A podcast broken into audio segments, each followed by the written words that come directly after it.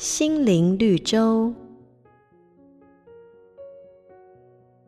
有一个村庄，村子口立着一颗巨石，村里的人每次外出经过，都会不小心被它绊倒。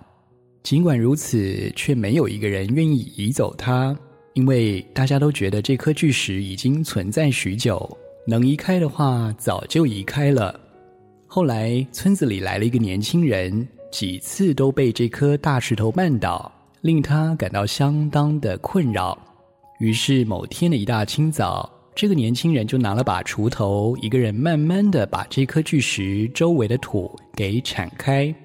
那么路过的村民议论纷纷，没有人认为他会成功。然而出乎众人意料的，这颗巨石没多久竟然被挖了起来。仔细一看，原来巨石埋在土里的部分并不深，可见长久以来，村子里的人都被这颗巨石庞大的外表给蒙骗了。圣经上有句话说：“因我们行事为人是凭着信心，不是凭着眼见。往往那自以为难以突破的，其实是我们的心呐、啊。”